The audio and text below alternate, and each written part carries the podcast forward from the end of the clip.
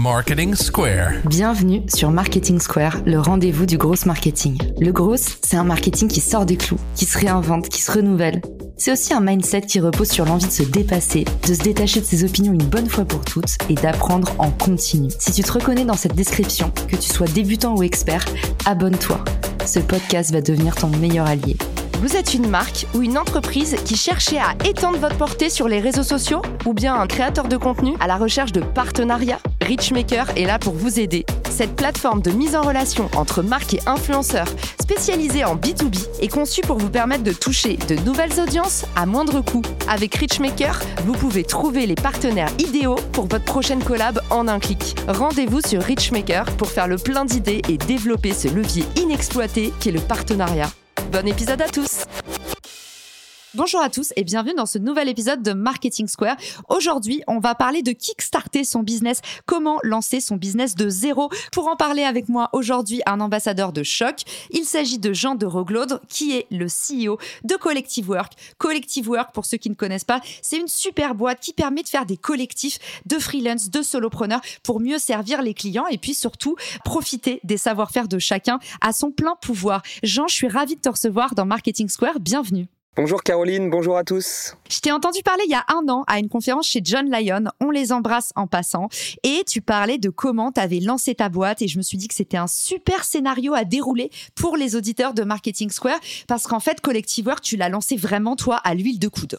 Exactement. Et si je reprends un peu les, les jeunesses du projet, il faut savoir que moi j'ai été euh, consultant en stratégie et freelance par le passé. Ça faisait un bon bout de temps que je rêvais d'entreprendre et je me suis naturellement tourné vers euh, l'univers des freelances que je trouvais euh, captivant et fascinant à bien des égards. Le constat et la question que je me posais systématiquement, c'est comment permettre aux indépendants, aux solopreneurs, aux freelances de travailler sur des gros projets à plusieurs, en équipe, de manière à améliorer leur environnement de travail et travailler sur des sujets enthousiasmants. L'idée qui m'est venue, c'est de permettre aux freelances, aux indépendants de travailler en équipe, de former ou rejoindre des collectifs et de pouvoir se professionnaliser en tant qu'équipe. Les six premiers mois de lancement, on a entre guillemets bootstrappé complètement collective en utilisant un petit peu d'outils euh, no-code, euh, des choses comme Webflow, Stacker, Typeform, Tally, pour ne citer que, avec Airtable et des automatisations. On a euh, simulé entre guillemets le fonctionnement qu'a notre produit aujourd'hui et puis on est allé directement voir des indépendants avec notre bâton de pèlerin en leur proposant un nouveau modèle de collaboration qui est le collectif et en leur permettant d'essayer euh, cette forme-là. Donc si on récapitule un petit peu, tu nous dis, tu avais déjà un pied dans l'écosystème, tu as vu en fait l'écosystème se transformer, changer, les tendances évoluer. Ça a été quoi les signaux forts et faibles qui ont fait naître l'idée finalement? J'ai vu comme beaucoup l'essor qu'a connu le freelancing dans les dix dernières années, le travail indépendant. C'est une tendance qui va se poursuivre dans les années à venir. Et euh, comme c'était un sujet qui me, captivait, je suis allé rencontrer euh, beaucoup d'indépendants. Le challenge, le défi que rencontraient certains indépendants, c'est la solitude au quotidien. Et en parlant avec ces indépendants, je me suis aperçu que pour lutter contre cette solitude, il y avait beaucoup de nouvelles formes qui émergeaient, comme le collectif d'indépendants, la squad d'indépendants, le studio d'indépendants, la communauté d'indépendants. Je me suis rendu compte que le dénominateur commun dans tout ça était toujours euh, systématiquement le même. Plus que jamais, les indépendants, créateurs, experts, solopreneurs ont le désir de collaborer et travailler en équipe. Et c'est un peu ces premiers euh, signaux euh, qui m'ont conforté dans l'idée de lancer collective et chemin faisant, en se donnant un peu l'objectif de former des nouveaux collectifs, etc. On a vraiment largement confirmé cette hypothèse. On s'était donné un objectif d'une dizaine de collectifs à la fin de l'été 2021. Puis fin de l'été 2021, on en avait déjà plusieurs centaines. C'est pour dire que ce modèle intéresse aujourd'hui beaucoup les freelances et on propose une nouvelle manière de travailler à ces freelances, un petit peu hybride entre euh, l'entreprise de service, l'agence traditionnelle et le freelancing traditionnel. Ça peut aller vite, mais pour ça, faut faire valider ton idée et au contact de cette nouvelle profession. Donc toi, tu avais un pied dans cet écosystème, mais tu es allé rencontrer les professionnels sur le terrain. Tu nous as dit, tu as relevé leurs douleurs. Comment on fait? C'est quoi la bonne méthodologie d'audit, Jean, pour euh, aller au contact de ces personnes? Est-ce que tu leur proposais quelque chose en échange? Est-ce que tu as touché des groupes, des communautés et en fait ta sympathie a fait le reste? Comment tu t'y es pris pour aller à la rencontre des gens et combien de temps ça prend aussi? C'est évidemment un mix de tout ça. Je dirais qu'il y a deux grandes leçons à retenir dans la manière dont on s'y est employé. Il y a une première euh, leçon qui est plutôt une disposition culturelle que je vais appeler le fake it until you make it. Fais semblant de avant de montrer que tu peux faire. Et le second, c'est que oui, il faut créer de la sympathie, il faut créer un climat de confiance, il faut être engageant, il faut être convaincant. Sur le fake it until you make it, on a euh, donné le sentiment à des indépendants qu'on était capable de les constituer comme des petites équipes et de leur promettre des missions en allant voir des clients. Donc c'était une promesse qu'on pensait pouvoir tenir, mais qu'on n'avait pas encore éprouvée. Donc très rapidement, on a attiré à nous des premiers indépendants.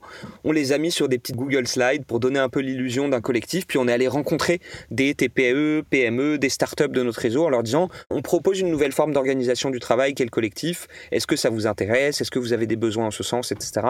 Et petit à petit, il y a eu de plus en plus de clients euh, qui ont déposé des missions auprès de collectifs. Il y a eu de plus en plus d'indépendants qui ont euh, demandé à rejoindre ou former des collectifs chez nous. Et c'est un petit peu comme ça que euh, l'idée a fait son chemin. Donc ça, c'est la première leçon. La seconde, c'est qu'il faut évidemment donner euh, aux gens l'envie de suivre son idée, etc. Un conseil que m'avait donné euh, Thibaut Elzir, le grand patron euh, d'eFounders, au démarrage de collectif, c'est à la fin des fins, ce qui fait que tu vas réussir, c'est que les gens ont envie de travailler avec toi. Et c'est aussi ça, être entrepreneur, c'est inspirer la confiance, donner envie aux gens de suivre une idée, inspirer un peu de nouveaux chantiers. Et ça a été un apprentissage de nos premiers mois chez Collective on peut lever de l'argent avec un PowerPoint. On me l'avait dit. Toi, tu dis, bah, en fait, nous, on est allé chercher nos premiers clients avec un PowerPoint. Et surtout, de ce que je lis euh, entre les lignes de ce que tu nous racontes, t'as pas vraiment fait d'audit qualitatif avant de lancer. Tu t'es rendu compte par du bouche à oreille que souvent, les freelancers se sentaient seuls. T'as un peu eu des perceptions comme ça à droite à gauche et t'es allé direct sur le terrain tester son idée avec des slides. Est-ce que c'est ça qui s'est passé? Il y a eu une intuition assez forte que j'ai quand même pu confirmer par quelques lectures, en parlant à quelques freelances, avant de lancer l'idée, en voyant des collectifs comme euh, Loukoum, euh, HappyDev se former euh, autour de nous. Il y avait quand même cette intuition forte couplée à des preuves du terrain, mais assez vite je me suis dit la meilleure manière de s'en assurer, c'est pas d'interroger la terre entière, mais c'est de tester le, truc de manière concrète quoi. Il y a eu cette démarche PowerPoint comme tu dis, hein, simuler un peu le collectif de manière visuelle, et puis assez vite on a construit autour de ça un premier produit MVP en no code, hein, en utilisant habilement Airtable des automatisations sur Make, euh, différents outils qui nous ont permis d'automatiser pas mal de choses avec euh, la possibilité pour des freelances de directement euh, s'inscrire sur collectif, d'inviter des membres de leur réseau dans le collectif, de créer automatiquement une petite page vitrine sur Webflow avec leur portfolio, leur manifeste, la description des équipes, etc. De pouvoir recevoir des opportunités directement dans leurs emails. Donc on a connecté un petit peu toutes ces choses-là. Et puis en fait, on s'est rendu compte qu'il y avait un besoin, il y avait un usage. Commençait à y avoir des freelances qu'on connaissait plus. Et c'est à ce moment-là que tu te dis, OK, il y a un product market fit. C'est plus uniquement mon réseau, c'est plus uniquement ma sympathie, mes promesses qui attirent du gens, mais c'est vraiment le concept, le product qui rencontre son marché. Bah justement, en termes de chronologie, pour bien disséquer euh, tout ce que tu nous racontes et de se raconter avec passion, donc ça va être un épisode hyper vivant, merci beaucoup.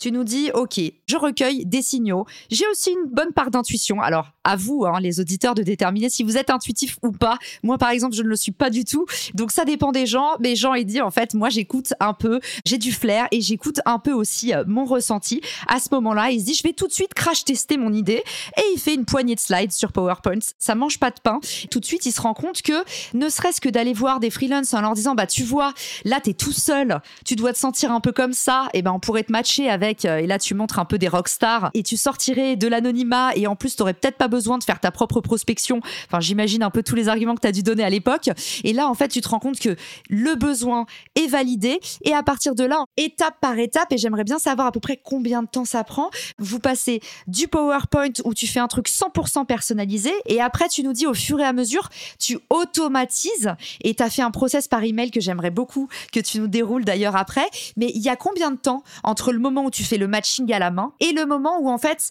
l'effet boule de neige commence à arriver, ça y est, tu dis ça marche, il faut que j'automatise je dirais que c'est trois phases de trois mois, donc ça va être assez facile à mémoriser. Il y a une première phase de trois mois qui est euh, vulgairement entre janvier et mars 2021, où là vraiment, je vais rencontrer des freelances, je leur propose de former une équipe avec les gens de leur réseau, etc., de trouver un nom au collectif, que je les positionne comme tel vis-à-vis des clients, de décrire ensemble une offre de service, etc. Au bout de trois mois, il y a euh, cinq, six euh, freelances qui se prêtent au jeu, qui disent ok, bah, je vais en parler à d'autres amis freelance. Et donc cette phase-là, elle consiste à vraiment convaincre des indépendants indépendants de tester l'approche, mais même pas le produit parce qu'il n'y en a pas, d'inviter leurs potes, et moi je les mets sur des slides avec un nom de collectif, un petit manifeste et une offre de service. Ça, ça dure trois mois, c'est assez pénible puisqu'il faut parler à beaucoup beaucoup de free au début pour euh, les convaincre, et j'ai pas encore de forcément énormément de clients en face pour leur proposer des missions. Et puis concomitamment, je prends mon LinkedIn, tous mes contacts entreprises, et je leur dis, euh, bah les amis, j'ai cette idée de collective, il y a déjà 6-7 collectifs qui se sont formés, un en dev, un en marketing, un en data, un en consulting euh, et un peut-être en produit design. On a une petite liste comme ça. Est-ce que vous avez des besoins? Et j'arrive à identifier un petit besoin entreprise par-ci par-là. Et fin mars, j'ai signé euh, deux, trois missions avec un client et un collectif. Et du coup, là, j'apprends euh, concrètement à faire une facture, un devis à plusieurs, un contrat pour plusieurs, les choses qui deviendront le produit collectif. Ça, c'est la première phase. Elle dure trois mois. Elle est très, très, très manuelle. Elle est très, très, très interactionnelle parce qu'il faut parler à énormément d'entreprises et énormément de freelance avant d'arriver à, à ne serait-ce que faire deux, trois projets comme ça. La seconde phase qui suit, qui est très amusante, elle consiste à dire j'ai compris comment euh, former une équipe de freelance, j'ai compris comment leur permettre de formaliser une offre de service, j'ai compris comment gérer l'admin d'une équipe de 2, 3, 4, 5, 8 freelance, et j'ai compris comment euh, prendre un, besoin client, le partager, le diffuser auprès de ces équipes.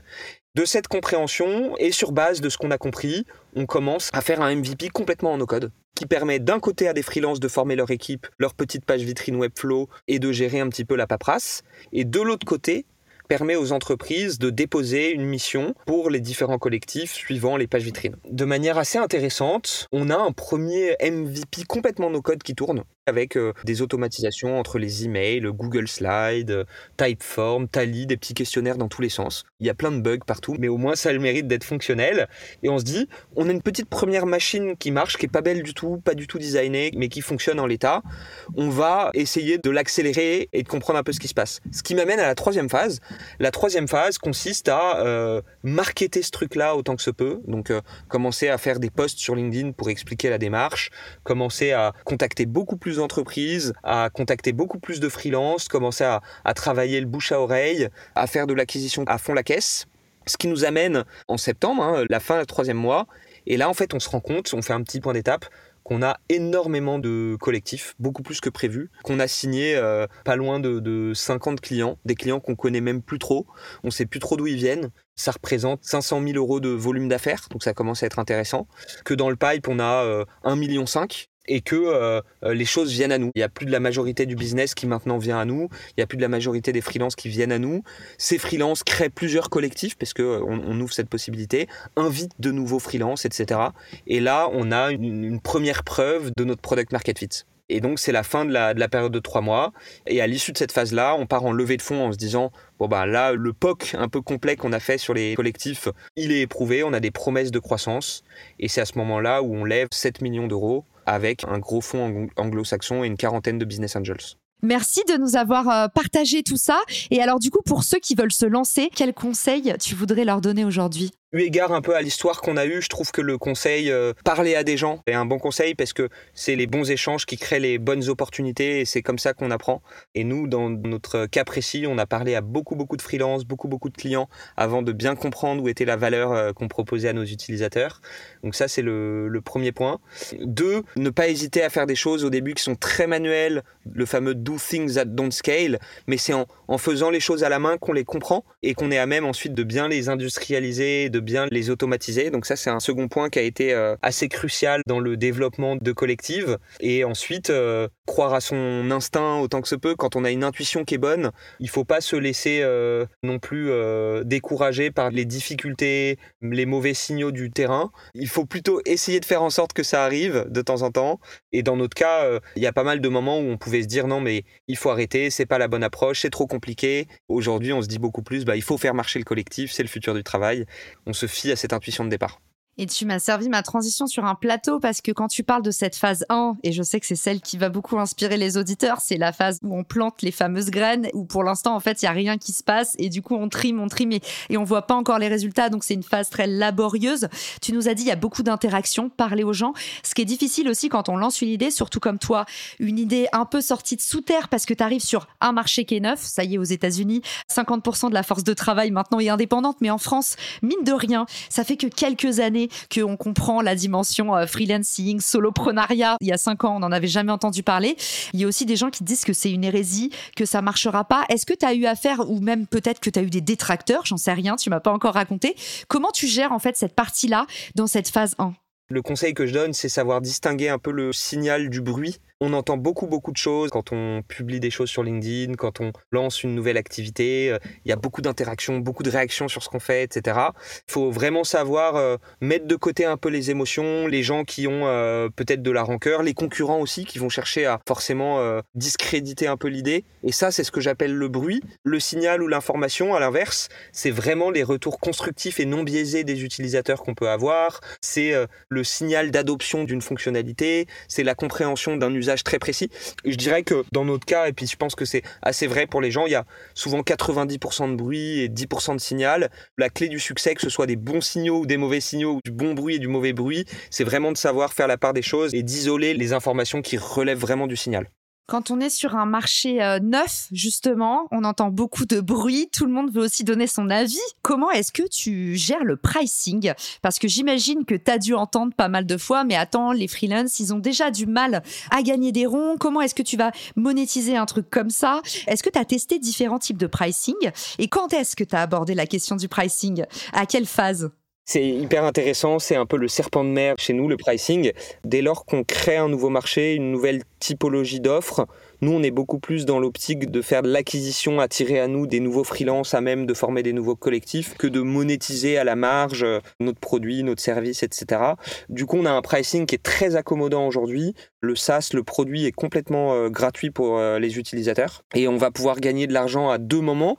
Le cas où le projet vient de notre marketplace, donc un client s'adresse à nous et nous, on partage ce projet au collectif qui vont bien, bah là, on va prendre naturellement une commission d'apporteur d'affaires qui englobe un peu tout le service que fait le produit aujourd'hui. Ce qu'il faut savoir aussi, et ça je livre un secret euh, à l'antenne Caroline, c'est qu'aujourd'hui il y a la moitié des projets qui viennent des collectifs. J'entends un indépendant qui importe son projet dans le produit de manière à bénéficier de tout ce qui est devis commun, facture commune, gestion du paiement, répartition du paiement, gestion de l'offre, gestion du contrat, etc. Et là, même optique, notre enjeu, c'est de créer un vrai usage, une vraie habitude autour de notre produit, bénéficier d'un maximum de feedback dans l'espoir de monétiser l'utilisation du produit plus tard. Les expérimentations qu'on mène en ce moment, c'est potentiellement un frais de dossier, potentiellement une petite commission, mais en fin de parcours. Mais en tout cas, on reste dans la dynamique de rendre le, produit euh, gratuit d'accès. Génial. Et à quel moment arrive ton premier pricing? Tu nous as dit, premier objectif, faire du volume pour avoir un maximum de data, pour mieux capter les comportements. À quel moment vous sortez vos offres? Le pricing de la partie vraiment marketplace, donc la mise en relation d'un client et d'un collectif avec tout l'aspect admin et back-office derrière, on l'a pricé dès le premier client. Donc ça, ça a été un succès. On a réussi à prendre, à justifier une, commission dès le premier client. On s'est mis au standard du marché, on a regardé ce que faisaient un petit peu les Malte et compagnie. Mais dès le premier client, on a réussi déjà à monétiser cette partie-là. Et depuis, en fait, on a fait beaucoup d'expérimentations, mais on n'a pas refondu le pricing de manière structurelle euh, pour le moment. Donc toi, dès le début, en fait, tu as crash testé ton idée et tu as aussi crash testé tout de suite ton business model, donc monétisation au premier client. Tu as fait quelque chose de très malin qu'on va conseiller à tous les auditeurs. C'est toujours plus facile de vendre un médicament qu'une vitamine. En fait, tu t'es greffé dans ta monétisation aux douleurs les plus saillantes. La première pour les freelances étant forcément de trouver des clients, qui est quand même un nouveau métier. Je pense que ceux qui écoutent le podcast savent. Et deuxièmement, gérer l'administratif, qui est en général la deuxième bête noire du freelance. Et c'est autour de ça, du coup, que tu as composé à tes offres. Exactement. Et même pour préciser un peu, j'irais trouver des clients en équipe. Le propre des missions sur collectif, c'est qu'elles sont à plusieurs. Et là, je parle de missions chez euh, Sorar, chez Alma, euh, dans des belles petites startups, scale-up, des PME. Euh. mais en tout cas, c'est le propre des missions chez collective. Et effectivement, gérer l'administratif de manière collaborative aussi. Et ça, c'est en ce sens qu'on a développé le produit. Et j'adore dans ton discours en tout cas, et c'est pour ça que je voulais vraiment t'avoir au micro de Marketing Square. On sent euh, beaucoup d'humilité et je trouve que ça envoie un très bon message de l'entrepreneuriat. C'est d'abord mouiller sa chemise avant la liberté financière, avant pouvoir travailler en remote de où on veut. C'est d'abord vraiment être passionné par son problème, ne pas sourciller face aux difficultés, ne pas écouter le bruit. Ça, je retiens aussi. J'ai beaucoup aimé ton expression. Il faut distinguer le signal du bruit. Et puis, bah voilà, moi quand j'ai lancé Richmaker, c'est une plateforme qui fait du partenariat. Tout le monde m'a dit mais tu pourras pas facturer du partenariat, les gens ne payent pas pour un partenariat, les partenariats ne fonctionnent pas et c'est pas traquable, t'as pas de compétiteurs, t'as pas de marché. Et puis bah je suis allée faire mes premiers partenariats à la main parce que je pense qu'un bon SaaS, il se lance d'abord sur un bon service et pas tout de suite avec un outil, un produit. Et du coup, je suis allée faire mes matchings à la main et je suis allée gratuitement accompagner mes premières boîtes pour faire les partenariats et construire mes premiers use cases. Et ça, c'est vraiment un truc pour moi, c'est l'école de l'entrepreneuriat, c'est vos premiers projets, il va falloir que vous les sortiez de sous terre, il va falloir aller accompagner en fait, prendre par la main vos premiers utilisateurs pour mieux comprendre quoi automatiser et faire une partie du travail à la main. Donc merci Jean d'avoir donné cette belle leçon. Je pense que ça doit pas dégoûter, ça doit inspirer. C'est la réalité du métier. Merci beaucoup Caroline et merci à toutes et tous pour votre écoute. J'invite tous les auditeurs à venir euh, te suivre sur LinkedIn, mais aussi dis-nous un peu c'est quoi l'actualité de Collective Work? Si on veut s'inscrire, comment ça fonctionne? On mettra évidemment tous les liens dans les ressources de l'épisode. Disponible sur LinkedIn ou par email à jean.collective.work à toute heure du jour ou de la nuit. Ça bosse dur. Également sur notre site internet qui vous permet de euh, former un collectif très simplement ou de demander à en, rejoindre un. Et puis, euh, on publie régulièrement du contenu via les réseaux sociaux, notre ressource et puis euh, dans la presse, si vous suivez euh, la presse sur les indépendants. Génial. Et eh ben j'espère que cet épisode touchera les auditeurs autant que moi, Jean, et que ça leur donnera envie d'aller soutenir ton projet parce que franchement, tu es épatant. Laisse-moi te le dire et j'étais ravie de t'avoir au micro. Aujourd'hui, on te dit à très bientôt et merci à tous pour votre écoute. Ciao. Si cet épisode te plaît, tu peux le partager en me taguant ou lui laisser 5 étoiles sur Apple Podcast. Marketing Square.